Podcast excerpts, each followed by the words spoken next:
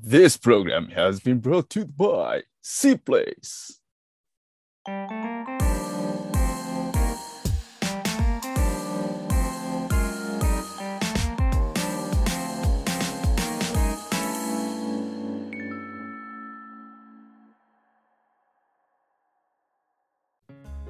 はい、guys, it's ヒカル and 京子はい、ということで始まりました C プレス Radio、 えーこのラジオでは大学生の僕ヒカルが C プレスメンバー改め C メイツの素敵な素敵なゲストさんと一緒にゆるーくゆるーくおしゃべりしていく番組となっております。ということで今回のゲストさんは京子さんです。よろしくお願いします。よろしくお願いします。はい、京子さん、あの普段なかなかイベントとかでは見ないというか、結構ね、初めて喋る感じなんですけど、今、えっと、大学院というか、博士課程に所属されてるんですよね。はい、そうです。で、えっと、オーストラリアの大学に通われてるっていう。はい、そうです。メルボルンにいます。うんうんうんうん。ちょっとね、今日は、あの、そんな京子さんをゲストに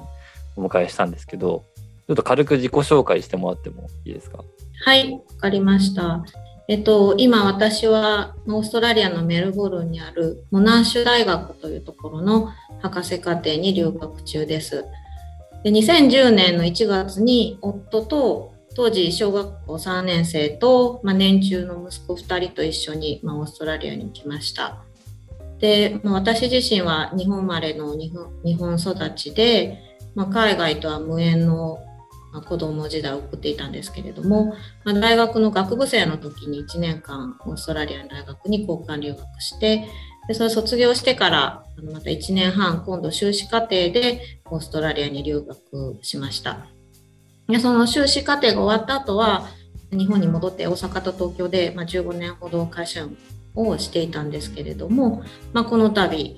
あの会社がですね給食制度その社員がそのなんか勉強するために、まあ、お給料は出ないんですけれども、まあ、会社のポジションをそのまま取っておいてくれて、まあ、休んでいいよっていうそういう給食制度を作ってくれたので、まあ、今私はそれを使って、えー2020年からまた学生をしているということになります。ではそのシープレース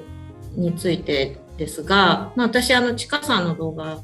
見始めたの比較的最近で、まあ、その今回の今やってる留学をしようと思って、まあ、2018年ぐらいからいろいろ情報を収集する中で、まあ、YouTube の動画に出会ってでシープレースはですね2021年ですね、えーと立ち上がった時に、まあ、当時まだメルボルンはロックダウンをしていてすごいまあリアルなそのつながりがなかなか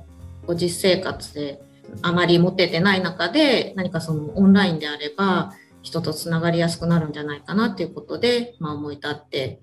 えー入りました。なるほど、なるほど。いや、ありがとうございます。あの、ちらっとさっき、大学、その、院卒業してから、15年ぐらい働いてたっていうお話があったんですけど、あの、京子さんすごい若く見えるけど、結構あれなんですか？なんだ、だいぶ働いてからそう博士課程に。そうです、そうです。えっ、と、まあ、年齢の話をすると、まあ、ちょうどその、まあ、2018年頃に、あの頃にというか、2018年か17年ぐらいにやっぱりその自分が40歳になるっていうその節目を、まあ、自分がこう感じた時になんかこう新しいことしてみたいなとか、まあ、これまでの人生振り返ってでこれさこの先あと何がしたいかなっていうのを結構考えてる時期がありました。でまあその今なんで40代なんですけども、まあ、その数年前40歳になるっていう節目がきっかけでちょっとこうそれまでの会社員生活に一旦ちょっとまあピリオドを打つとまではいかないですけど、あの一旦やめてでちょっとこう新しいことをするっていうそういうきっかけで博士課程に最終的に来るとうん留学するっていう決断をしました。なるほどね。いや、なんか、ね、結構僕の感覚からしたらすごいなって思ってたんですけど、あの、ね、博士課程って、まあ、これからちょっと話すけど、それについては深く話すんですけど、まあ、結構やっぱ大変だと思うし、で、しかもその、だいぶ長く働いてからこうまたしかも、ね、海外の大学っていうのは、ね、英語力とかも当然必要だしなんかちょっとその挑戦の裏側についてもちょっと今回 喋りたいなと思ってあの陽子さんお呼びしたんですけどちょっと今回の,、あのテーマとして「Age is just a number」40代からの博士課程 in Australia っていうタイトルで、えー、今回ちょっと京子さんにお話を聞いていきたいと思うんですけど大丈夫でしょうか？はい大丈夫ですじゃあちょっとパート1ではまずその博士課程についてちょっとあの僕自身もそこまで詳しくないというかあの、うん、ねあんまり博士課程まで行く方ってそんなにねいらっしゃらないかと思うのでちょっとそこら辺について深掘りしていきたいと思います。はい。まずそのそもそも博士課程って何ぞやというか どういう過程なんですかね？はい、そうですね私もあのその大学の専門的なあのことよくわからないんですが、まあ、ざっくり説明すると皆さんも、まあ、してる方多いと思うんですけども一般的にはま大学って学部卒業した後にもっとそのその分野を専門的に学びたい人は修士課程に行きますよね。でそれがいわゆる大学院になりますけども、まあ、その修士課程のさらに先にあるのが博士課程ということになります。で国によってだいぶあの制度は異なると思うんですが私がいるオーストラリアの場合はイギリスとその大学の制度がかなり似ていてで大体その博士課程は3年から4年のコースになっています。で博士課程では、ま基本的に自分が研究したいテーマをひたすら追求してでその34年かけて最後最終的にあの博士論文を提出してでそれが認められたら博士号という学位が取得できるんですけれども、その学部やそのさっきの大学院の最初のステップである修士と大きく異なるのがあの授業がほとんどなくて全てもうすごい自主性に任されている。なので自分があの研究したいことだけをやればいいですけども一方でその何を研究したいのかわからないっていうことがあのあったりするとかなり路頭に迷うことになりますね。であともう一つちょっとこれも国によって違うので一概に言えないんですがあの、まあ、オーストラリアだけではなくて他の国もそういうところあると思うんですけど博士課程ってその学生と、まあ、職員の間みたいな位置づけで学部生とか修士の人ってお金を払って、まあ、勉強しますが、あの博士になると結構そのお金もらって勉強するっていうパターンが多くて、でオーストラリアの大学だと国民やあの永住権を持つ外国人っていうのは授業料は無料ですしあの留学生も基本的にもう私も含めて、まあ、授業料無料で、えーと、大学から生活費の支給を受けながら研究するっていう人が多いです。まあ、そのいわゆる奨学金という形ですけれどもあの返済不能不要のあの奨学金ですので、うん、そのだいぶ同じ大学院って言っても修士と博士では、まあ、やる内容も違うし置かれてる立場っていうのもかなり変わってくるかなというふうに思います。えー、あそうなんですね。えじゃあなんかこう学部生とかこの修士の、えー、学生とかになんかこうこう講義じゃないけどちょっとなんかこう教えたりとかすることもあるんですか、うんうんあありますあります。もうそれ基本的になんかそういう機会はたくさんあってで私はちょっと英語の自信がないっていうのがあってやってないんですけども周りには周りにいるその博士課程で一緒に学んでいる、まあ、博士課程仲間はかなり授業を教えてる人も多いですしあとその学部生のその課題課題の提出物をマーキングしたりとか、うんうん、もう先生と同じようなことを近いことをやってますね。へえ、そうなんですね。そうです。それはそれでまたもちろんお給料がもらえるので。なるほど、なるほど。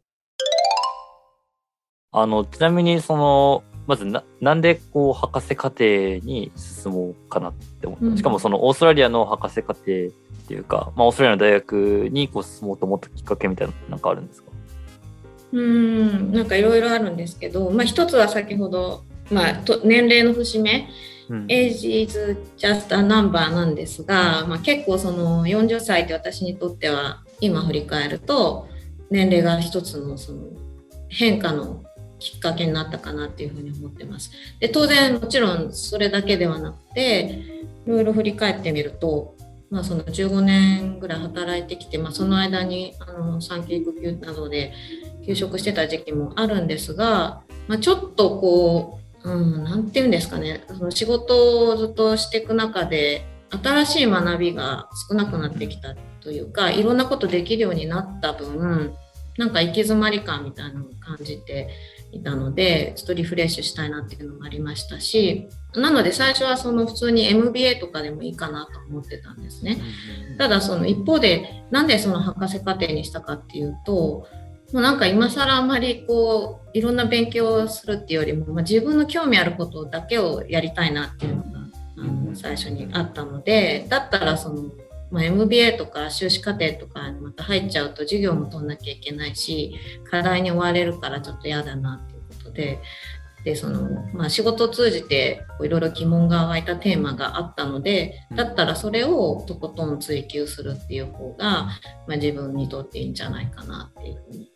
思ったんですね。でそうなった時にまあじゃあ日本の大学でもよかったんですが、まあ、せっかくならなんかやっぱり海外に行きたいなっていうふうに思ってでそれはまあ自分自身っていうのもそうですけど後でも少しお話しますが子供がやっぱり小学生ぐらいのうちに海外の生活っていうのを一回あのしてみるのも面白いんじゃないかなっていうふうに考えてだったら私があの海外の大学院に留学すれば、まあ、子供も一緒に連れてきて、まあ、家族で限られた期間ではありますけれどもその海外生活をあの送ることができる、うん、まあ、そういういろんな要素のあの組み合わせで結果的に、まあ、オーストラリアの大学で博士課程をするっていうなんかそういうことに落ち着いたっていう感じですね。ちなみにさっきあの興味が持ったテーマがあったっていう話なんですけどどういう研究を今なされてるんですか？えっと、だざっくり言うと大企業と社会の関係についてっていうことなんですが、あのすごいざっくりで、まあ、まずその企業は何のために存在しているんでしょうかっていう。うんうんうん、すごいなんか哲学チックあそうですか。まあまあそういう疑問があってまあ、この答えはいろんなまだ議論がありますね。一つはその、まあ、企業っていうのは株主に対して利益を出すそのために存在しているんだっていう考え方もありますけれども、まあ、一方でそのお客さんのために貢献するそのお客さんの役に立つサービスや製品を提供するっていう考えもありますしまたさらにその社会全体お客さんや株主も含めてさまざまな社会の人たちに対してそれを良くしていくために企業あるんだっていう考え方もあって、まあ、そういうその考え方と実際企業が環境問題や社会的課題に対して行っている取り組みっていうのがどういう関係にあるのかっていうのを、まあ、ちょっと仕事を通じていろいろこう知りたいなって思ったので、まあ、自分が会社員にしてた時は一つの会社のことしかわからないですけれども、まあ、学生の立場になって複数の会社の事例を調査すればなんか面白いことがわかるんじゃないかなっていうことで、まあ、テーマとしては仕事の中から出てきた企業と社会もしくは環境の関係っていうところになります。へ、えなるほどね。それあのちなみにどういうふうにこう研究を進めていくっていうか例えば調査とか多分なんか理系とかだったらなんか実験とかすると思うんですけど、うん、どういう感じで進めていくんですかね？そうですね。私あの一応所属としては社会学部なんですけれども、まあ、その研究テーマ的にはま社会学部もしくは経営学部っていう感じの、え部類になってでその大きく分けて、まあ、定量的な調査と定性的な調査っていうのがあってで要は定量的の方は数字で定性的な方は数字じゃなくて主に言葉ですが、私はその定性的な方の調査をしているのであの手法としては、まあ、今先ほど企業って言いましたけども企業のその環境とか CSR とかサステナビリティまた経営企画とかそういった方々にあのインタビューをしてでそのインタビューを通じて得られたそのデータっていうのを分析して、まあ、あとはそのインタビューだけではなくてさまざまな企業が発行するレポートであったりとか、第三者があの出している情報っていうのを総合的にま分析してでこう理論を考えていくっていう、うん。そういうアプローチになります。あなるほどね。じゃあもうめちゃくちゃインタビューしまくるっていう感じなんですかとりあえず。そうですね。私の場合は、まあ、これもあのどじゃあどういう会社にとか、うん、どこの会社にっていうのがあるんですけど、あの自分が、まあ、働いてたのがすごい大きな大企業で働いてたので、私はそのやっぱ大企業の役割とかその影響力っていうのをすごくもっと深掘りしたいということでまずその企業規模としてはかなり大きい規模の会社、まあ、従業員で例えばあの連結で10万人以上とかですね、うん、そういう規模の会社で、まあ、自分の会社も実はあのサンプルに入れてるんですけども、うん、あの自分の働いてた会社も含めて日本の会社6社とあとその、まあ、オーストラリアにいるっていうことでオーストラリアのまた大企業のリストからいろいろ条件をつけて選定したあの企業で今10社、うんで全部で16社でそれぞれのあの会社の中にいる、まあ、できれば2人以上の人にインタビューを行ってまあ誰でもいいわけではなくて、まあ、そういうそのマネージャー以上の立場でこの分野について責任を持ってる人にインタビューを行うっていうことにしてきました。なるほどね。あと博士論文を書かないといけないと思うんですけど実はあの京子さんのブログの方とかもちょっと見させていただいて その様子とかもちょっとあの見たんですけどまあ結構大変そうだなっていう印象が 受けたんですけど。あそうですか。ね博士論文そんなストレートにこうまず通らないというか多分いろめちゃくちゃいろんなこう審査がも入ったりしてとかをあるんですけど、なんかこう今までこうやっていく中でなんかここは大変だったなとかっていうのはあります？あそうですね、まあ、いくつかあって一番最初大変だったのはあの私が仕事を会社員としてやってきたことと同じテーマを扱ってるんですよ。全く同じテーマなので知識はもう十分にあるはずなんですね。自分のキャリアを通じて。なんですがこう大学に入って今度その研究っていう立場でそのテーマを扱った時に全然その実務のアプローチと研究のアプローチが違って最初すごく戸惑いました。何のためにこんなことやってんだろう。この学者たち何のためにこんな論文書いてんだろうなっていうなんかいろいろこう難しいこと言ってこれ何のためなのかなとか最初はなんかそのすごい戸惑いがありましたね。それはなので実際に社会人実務のあの分野からあの学術の分野にシフトした時の苦労というか、大変だったところで、まあ、それに大体慣れてきていろいろ進めてる中でやっぱり大変だなと思ったのは、まあ、論文読んだり書いたりを英語でするっていうのは最初から予想してた大変さだったので、まあ、それはまあその通りだったんですけれども実際にそのインタビューをする時にやっぱ日本の会社だけじゃつまらないなと思って、まあ、オーストラリアの会社とかイギリスの会社とか他の国の会社もアプローチしたかったんですがなかなかその現実的にはオーストラリアの会社しかアクセプトしてもらえなかった。でとはいえ、まあ、オーストラリアの会社にあのインタビューするってなった時もなんかオーストラリアの会社で働いたことがないのにあのこちらのあのにバリバリ働いてるそのマネージャーの人たちと交渉して、でなんか結構深い話をインタビューで英語で聞かなきゃいけなくて。聞かなきゃいけなくてっていうか自分がそういうふうにしたんですけどもあのなのでそこの英語力の足りなさとか、まあ、もう少し語学ができてればもっと深いとこまで聞けたんじゃないかなとか、まあ、そういうあのもどかしさみたいなのはありましたね。今はやっぱりそれを今取りまとめてるフェーズなんですがやっぱり日本の会社に対して自分がその働いてたこともあってなんとなく共通の認識が、まあ、言語以外でもあるんですけども、まあ、そのオーストラリアのその会社10社どれも大企業ですがその根底にある共通認識みたいなのが私にはずっと日本で生まれ育ってきてないわけなので、うん。そこをそのきちんと分析するレベルまで自分の理解を深めていかないといけないっていうところが今ちょっとまだまだなんか課題課題かなっていうふうに思ってます。ちょっと硬い話になってすいません。いやいやいや、全然全然。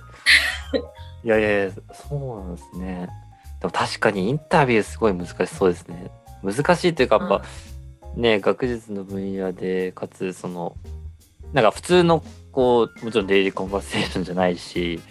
あ違いますね。ビジネスメール、うん、メールだし、ビジネス会話。うんうんうん。はい。かつそのなんかこうさっきもちょっと京子さんおっしゃってたけど深い話というかこう、うん、そういうとこをこう引き出すためのこのなんていうかインタビュー力みたいなのを多分。そうだそうなんですそうなんです。そうなんですよ。はい。なんかそれこう深い話を引き出すためになんかこう意識したこととかってあるんですか、まあでもあの基本的に自分が知りたいことなので時間が許す限りいろいろこう聞いていきたいんですけどもやっぱりその頭でこんなこと聞きたいっていうことと発する英語がこううん。自分の母国語じゃないからうまくあのススピードが遅いんですね。リンクしないというか。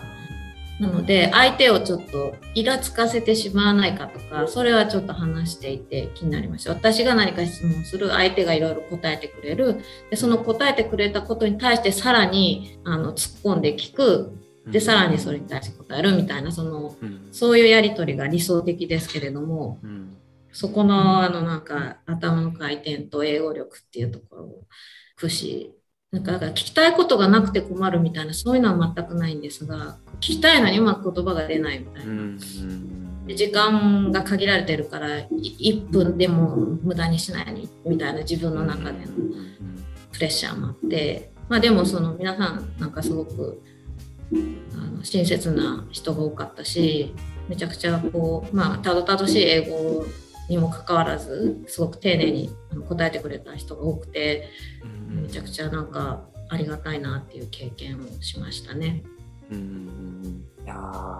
なるほどね。こう京子さんすごいこう謙遜されてるというかあのたどたどしいっておっしゃってますけど博士課程に入るのに IELTS7.5 を取られたっていうのはがあのブログの方にも書いてあって。はい、だからわすごいなって普通に思ったんですけど。いああれですよオーバーオール7.0やでも全然。いやでもあれなんですよ。本当にあの私が一番英語できない人なんで毎日あの生活していて。周りはみんな留学生多いですけどめちゃくちゃみんな英語が当たり前のようにできてそうやってこっちでティーチングとかもしてるぐらいなのであなんか7.0とかあっても全然だなっていうのは来て思いますね。なるほどね。でも、すごいですね。やっぱ、でも、ね、なんかそれでもこう、ね、そんな大企業の方々相手にインタビューをするっていうのは、なかなうかんね、もういろんな意味でいい経験というか、なるのかなって。最後、京子さんにとってその博士号を取得するというか、取得することに対するこう意味というか、それをこう、取った先にね、こう何か描いてるビジョンみたいなのってあります？そんなビジョンみたいな大それたものはなないですがまあその博士号もともと別になんか自分の人生の中に必要なことと思ってたわけでもないので、まあ、流れでその、まあ、もっと知りたい分野があるしうんうん。それをこう探求していくためには、まあ、実務ではもう15年間あの十分やってきたので違うアプローチでこの現象を捉えてみようっていうことで、まあ、そうしたら学問っていうのがいいかなっていうことで今大学に来ましたね。でそれで、まあ、その先ほどお話ししたような調査いろんな企業の方に直接話を聞いてそれを自分の中で整理していく中でまあ、あの博士課程ってなると新しいまあ、それ理系も文系も一緒ですけど新しいことを発見しないと意味がないんですよ。うんなのでその聞いてきたことや起こっていることをもとにその理論を今度作っていかないといけないんですけども、まあ、それをこう、まあ、博士論文っていう形でまとめることができてそれがそのこの学術的な分野で十分貢献するものだっていうふうに認められたら、まあ、博士号が結果としてもらえますよね。なんでそれもらえたらあの一番嬉しいんですけども、まあ、はっきり言っても例えば今留学が何かの理由であの急にストップしたとしてもあの自分としては十分なんかもう学びがすでにあったんですよ。だから非常にもう今の時点で満足しているしとはいえもちろん最後まできちんと形にすることでそのいろいろ話を聞かせてもらった人の参考にもなったらいいなと思うし、まあ、その今お金もらって勉強してるっていうのを最初にあの申し上げたんですけどもそうするとやっぱ社会に還元今度していかないといけないので自分がその学んだことをどうやってその今度あの自分のま仕事を通じてもしくは論文の発表などを通じて、この生かしていけるかっていうところ、まあ、そこが次のステップかないうふうに思ってます。またちょっとすごい硬くなってすいません。いやいやいや、全然全然。そっか、じゃあ、あの、まあ、博士号というよりも、その単純に学びたかったことを学ぶっていうことが大きなプライマーなこのゴールというか。そうです、そうです。もう、だって逆にそうじゃないと多分、博士課程できないと思います。確かにね。うん、常にその探求心とか好奇心がドライブになるので、うんうんその資格取得みたいなのがモチベーションの人には向かないと思います。うんうんうんうん、いやなるほど。ありがとうございます。はい。ということでね、あそういえばあのこの間シープレイスでもシェアされてましたけど、あの今度シアトルの方に学会に発表に、はい、おめでとうございます。いや。めっちゃ下心ありでシアトル行きたいなと思って頑張りました。なるほど。じゃぜひあのいろいろとね、返事をしてもらって はい。はい。ということで、とりあえずはパート1はこんな感じで、えー、一旦終わって、はい、で、パート2ではちょっと、あの、さっきちらっとあの出たんですけど、京子さん、あの、お子さんもいらっしゃって、その一緒にオーストラリアに来てるっていうことで、まあ、いわゆるその親子留学的な、はい、あの、感じで今来てると思うんですけど、ちょっとそこら辺のお話についてももうちょっと深掘りしていけたらなと思います。はい。ということで、じゃあ、とりあえずパート1、ありがとうございました。ありがとうございました。To be continued.